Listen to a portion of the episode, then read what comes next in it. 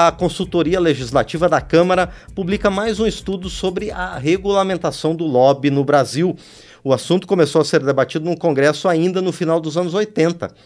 Na Câmara, duas propostas tentam disciplinar a atividade de lobby. Uma, do deputado Carlos Aratini, do PT de São Paulo, está pronta para votação no plenário da Casa. O outro projeto é do Poder Executivo. Um dos autores desse mais novo estudo sobre a regulamentação do lobby no Brasil, o consultor legislativo Ricardo José Rodrigues está aqui conosco nos estúdios e vai nos ajudar a entender os impactos dessa atividade e como ela pode funcionar dentro da lei e da ética. Ricardo, bom dia mais uma vez, obrigado por estar aqui no painel eletrônico. Bom dia, o prazer é meu, totalmente. Bom, para que os nossos ouvintes e que para quem está acompanhando a gente pelo YouTube, em primeiro lugar saiba o que, que é o lobby. Ela ocorre em todos os níveis do governo? Olha, é, o, o lobby é basicamente a, a, a ação de influenciar o processo de formulação de políticas públicas. E isso existe desde que existe governo. Ah, então, na realidade, o, o, lobby faz parte desse processo, faz parte do processo democrático.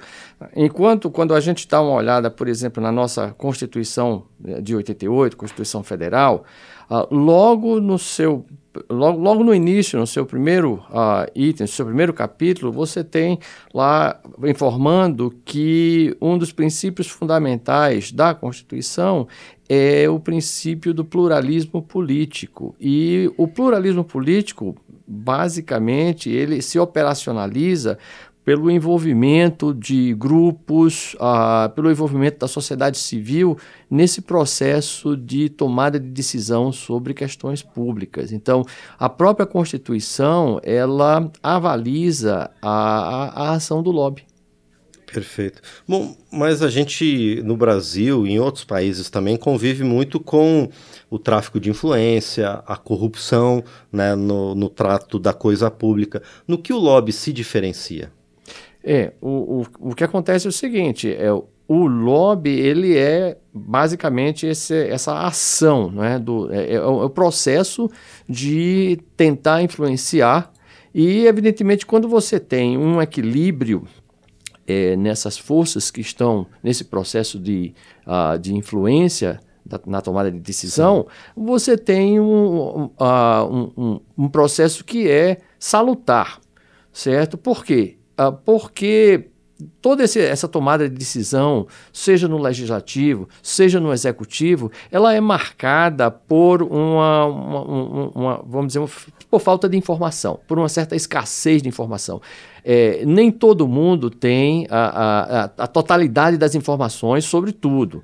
E o, o lobby, exatamente, ele ajuda a informar o tomador de decisão Uh, seja o legislativo, seja no âmbito do, do, do, do executivo, é, ele ajuda a informar, ele dá informações sobre a, assuntos que muitas vezes existe uma escassez de informação. Então, o, o lobby faz parte do processo e é, é, é, algo que pode, de fato, ajudar a aperfeiçoar essa tomada de decisão.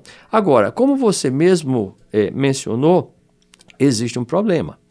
É que o, o lobby pode, pode descambar, vamos dizer assim, pode Sim. se degenerar ah, em tráfico de influência e em corrupção, no qual você tem, ah, vamos dizer, o, o poder econômico, ou seja, quem tem mais dinheiro, podendo levar vantagem ah, pra, para si ou para o, o seu setor. Sim. Então, a, a, regulamentação do lobby ela visa exatamente é prevenir que isso aconteça. Então, é, é muito, não é fácil regulamentar o lobby. Tá? A, é, o, o Brasil está tentando fazer isso há mais de 40 anos. E eu digo tentando porque uh, existe um, projeto de lei que data dos anos 80, do início dos anos 80, que é o projeto de lei de autoria do então senador Marco Maciel. Sim.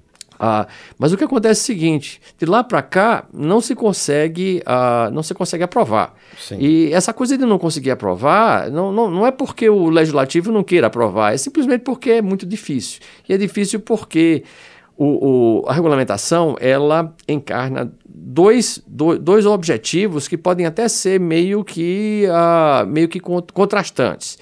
Por um lado, a regulamentação do lobby deve Uh, ela deve incentivar, ela deve fortalecer essa, essa participação da sociedade civil, essa participação dos grupos. Uh, e, por outro lado, ela deve exatamente prevenir a reduzir as, o potencial de, de, desse processo se transformar em tráfico de influência e corrupção. Agora, Ricardo, você comentou, né, e a gente acompanha aqui na Câmara dos Deputados e no Senado também, que os grupos da sociedade civil, os grupos econômicos, sindicatos de trabalhadores e de empregadores também, e várias outras entidades participam já né, da atividade legislativa, participam de audiências públicas, participam da discussão dos projetos de lei que são analisados aqui pela Câmara ou das medidas provisórias e outras propostas que vêm do Poder Executivo. O que a regulamentação do lobby vai alterar essa dinâmica da participação da sociedade? Bom, alterar a dinâmica, ela não vai, ela possivelmente vai até fortalecer essa dinâmica. O que ela vai fazer é o seguinte: ela vai introduzir uh, dispositivos legais que vão garantir a transparência. Hoje, isso acontece. Uh, é, você pode assistir uh, de, uma forma certa, de uma forma até transparente, porque a Rádio Câmara, a TV Câmara vai, a, vai divulgar o que é está acontecendo no âmbito das audiências públicas, mas ninguém sabe o que, é que acontece fora das audiências públicas, nos corredores, nos gabinetes, certo? Então, o que acontece é o seguinte, a regulamentação do lobby, ou seja, a lei do lobby, ela visa, em primeiro lugar, a dotar de transparência todo esse processo ou seja, se há conversas paralelas, isso tem que ser tornado transparente. Se há gasto de dinheiro ah, na, na, influência, no processo de influenciar, ou seja, no processo de fazer lobby, quanto foi gasto? Ah, como foi gasto? Ah, de que forma foi gasto? Quem está por trás desse gasto? Ou seja, ah, o, o lobista ele, ele, está, eh, ele está fazendo a influência para si próprio, para a sua empresa ou para um terceiro. todas essas informações elas se tornam transparentes via o, o, o, a regulamentação do lobby. Sim. Outra coisa que a regulamentação do lobby faz, ela introduz dispositivos aqui para garantir a integridade do processo, ou seja, Uh, não somente uh, tem que haver uma transparência do ponto de vista do, do, do lobista, do lobby, quem está fazendo o lobby, mas é importante que todos saibam que existe uma transparência também do outro lado, ou seja, quem está recebendo, vamos dizer, a ação do lobby, está uh, tá agindo de forma íntegra, tem que, tem que ser íntegro, se não for íntegro, então vai pode estar cometendo crimes e a lei prevê, então, sanções sanções e uh, para infrações, sanções e até penalidades para quem não está participando desse processo de forma íntegra. Então, essas são a, a, as duas principais, os dois principais pilares de uma regulamentação do lobby. Bom, e Ricardo, você falou que já há 40 anos esse tema tem sido objeto de discussão aqui na, no, no parlamento, na Câmara dos Deputados, primeiro no Senado e agora com um projeto do deputado Carlos Alaratini e também outro projeto do, do Poder Executivo. As discussões já estão maduras, os grupos políticos representados aqui no parlamento, ou seja, governo e oposição, esquerda, direita e centro, já estão maduros para encaminhar essa discussão? Olha, eu, eu diria que, que sim. Uh, que essa discussão, esse debate, é um debate maduro. Entretanto, tem umas coisas que são curiosas. Ah, por exemplo, é, no mundo todo, o que leva um país a, a, a aprovar uma lei de lobby, a regulamentação do lobby, Uh, isso, por exemplo, acontece, aconteceu nos Estados Unidos, uh, na, na Alemanha, uh, na Austrália, na, na, na Irlanda, no, eh, na, no Chile, aqui pertinho. Então, isso acontece em geral, ah, como resposta da sociedade, do legislativo, a escândalos de corrupção. Só que no Brasil a gente já teve muitos escândalos de corrupção envolvendo uh, o, o, lobby e não necessariamente isso gerou, isso gera projetos, mas não tem gerado aprovação. Então, por exemplo, a, quando, quando saiu o escândalo, quando a, a, saiu o escândalo do, dos anões do orçamento, uhum. eu imaginei, ah, agora vão uhum. aprovar ah, o projeto do Marco Maciel. Não, ninguém tocou nisso. Ah, nós tivemos escândalos do mensalão, ah, do petrolão, e eu, eu, eu pensei, bom, agora hum. estamos maduros para aprovar o, o, o, projeto, o PL 1202, uh, de 2007, que, de autoria do, do, deputado Carlos Aratini, e novamente não foi aprovado. O, o, esse projeto do deputado Carlos Aratini chegou de fato a, a, a estar no plenário ele ah, foi alçado a plenário, ele chegou a ser debatido no plenário, mas não chegou a ser votado no plenário. Ah, hoje nós temos uma situação que é, pode ser que ocorra de fato uma Sim. aprovação. Ah, nós temos o projeto de autoria do Poder Executivo, Uh, e temos uh, concorrendo, ou seja, está apensado a esse projeto, uh, um novo projeto do deputado Carlos Aratini, que basicamente atualizou aquele projeto de 2007. Perfeito.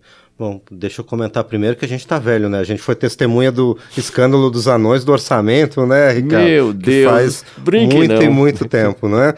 Bom, e outra coisa que você comentou também sobre como é a situação do lobby em outros países, né? De, de passagem. É, a gente sabe que nos Estados Unidos se dá de uma forma, mas em geral não dá para generalizar, mas há uma certa concordância nos países da Europa de como se, se trata né, o lobby. É, o Brasil está seguindo algum desses modelos? Olha, o, o, o que acontece é o seguinte: é, o, os Estados Unidos, de fato, é meio que pioneiro nessa história da regulamentação do lobby, tendo a sua primeira regulamentação uh, sido aprovada em 1946, certo? Olha, aprovado por quê? Porque houve escândalos, escândalos envolvendo a, é, o lobby das ferrovias, e, e, aí em 1946 foi aprovada essa, essa legislação. Essa, essa legislação durou cerca de 50 anos inalterada, mas novos escândalos terminaram ah, fazendo nova, novas legislações aprovadas nos Estados Unidos, mas basicamente nós temos lá o que? É, é, a questão do credenciamento, do cadastro de lobistas, e é muito enfatizada nisso. As novas legislações introduziram a questão da integridade, mas é, é sempre esses dois pilares.